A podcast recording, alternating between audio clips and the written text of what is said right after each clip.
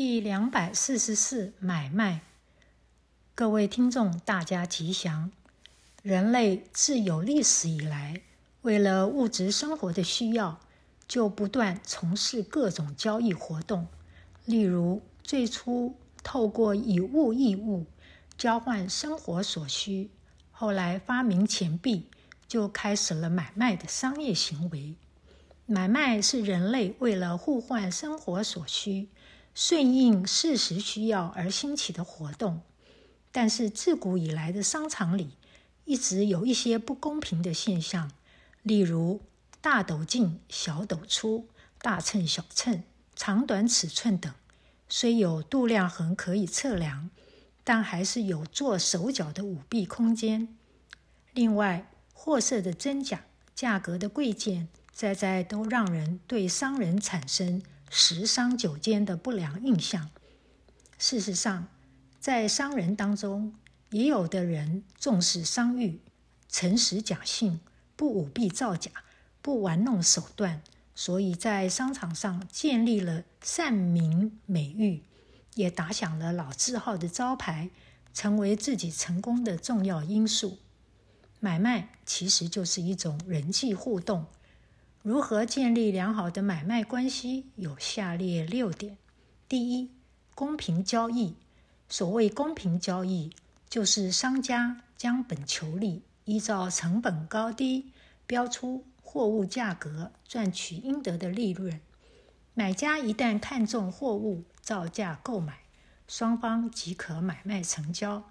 卖方既不能事前哄抬物价。更不能在交易进行中偷斤减两，当然，买方也不能没有行情的乱杀价，更不能顺手牵羊贪小便宜。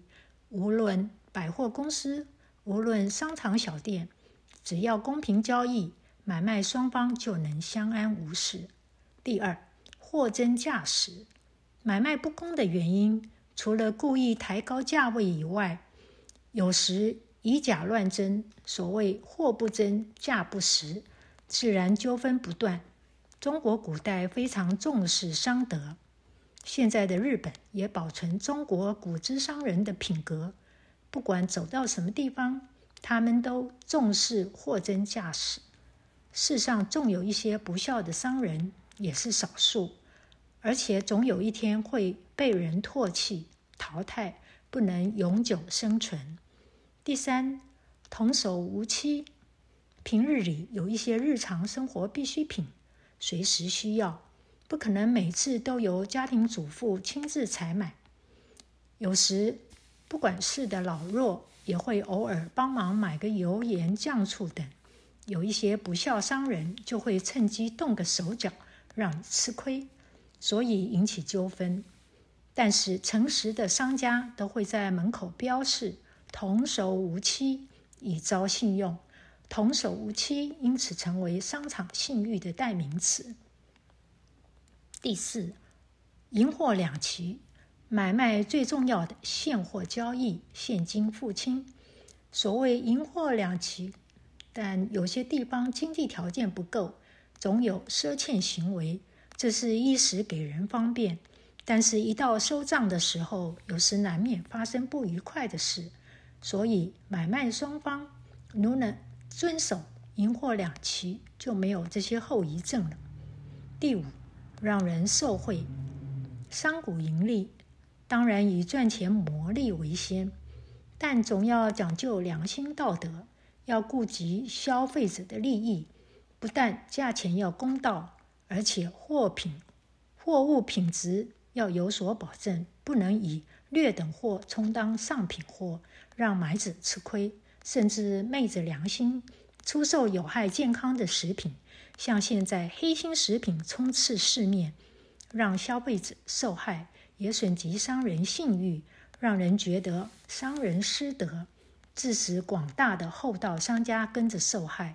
所以，对于少数的害群之马，大家应该做一些自清的运动，要鸣鼓而攻之。第六，皆大欢喜。一场交易买卖，大至土地房屋，小至柴米油盐，双方要能皆大欢喜。例如，你感谢我帮你推销东西，我感谢你提供我的所需，能够相互感谢，皆大欢喜，这就是最成功的交易了。甚至有的买卖双方事先明定契约，或者要求公证，因此彼此信赖、诚实，到最后成为好朋友，这就更加说明皆大欢喜的可贵了。第两百四十七。开倒车，人生的希望在前方。假如说人生譬如一个交通工具，那么就应该向前奔驰。如果不能向前，而是向后开倒车，就会令人感到失望。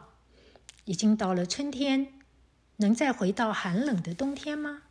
已经长大成人，还能像童子欲玩吗？人生如车轮，不断的、不停的向前转进，千万不能开倒车，不能不求进步。社会人生有些什么是开倒车的行为呢？一、复古是开流行的倒车，社会的潮流带动时代的发展趋势，就成为流行。新式的服装、新式的包包是流行的物品，流线型的汽车。液晶体的电脑都曾流行一时，一种用品，哪怕颜色是一样，如果是流行的，就表示新颖，就为人所接受。如果开流行的倒车，所谓复古，不一定符合时代的潮流。一本精装的书籍，我们还要恢复古老的线装书吗？一部电动的织布机，我们还要？恢复古老木质机子的手工操作法吗？古人茹毛饮血、游牧农耕，我们还要回到往昔的社会吗？时代的齿轮不断不断向前转动，开倒车要复古，终是时代进步的障碍。所以往前看，不要陷入到复古的窠臼里。二，专制是开时道的倒车。现在的社会讲究自由开放，国家领导人都已经用民主选票的方式来产生，我们还能回到古代的皇朝时代吗？孙中山先生和许多先烈，开明之士已经开创了民主的中国。袁世凯倒行逆施，又想恢复君主集权，建立红线王国。怎能不失败呢？现在的教育从小学、中学、大学循序渐进向上进步，最能适应新时代的新式教育。我们还能再恢复过去科举取材的制度吗？随着时代的进步，人可以保留一些传统的道德来创新时代，但不能恢复专制独裁的君主政体。这是开时代的倒车，有碍民主自由的发展。第三，守旧是开思想的倒车。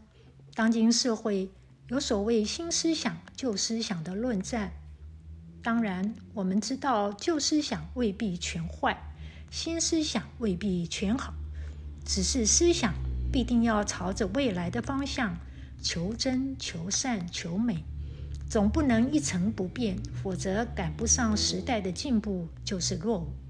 中国过去蓄养奴婢，三妻四妾，三代同堂，父母在不远游，男婚女嫁，靠媒妁之言，看时辰地理，拜大树公、石头公等。这许多守旧的思想行为赶不上时代进步，这就是开倒车，自然不足取。第四，执着是开人生的倒车。尽管社会如何开放，时代如何进步，思想如何创新，一个人如果执着，仍然是开人生的倒车。所谓法无定法，人要放弃后面的一步，才能向前跨进一步，这就叫做进步。如果一直执着后面的一步，如何向前呢？五人执着我相、人相、众生相、寿者相，所谓我执、法执。凡事太过执着，这也是人生的绊脚石。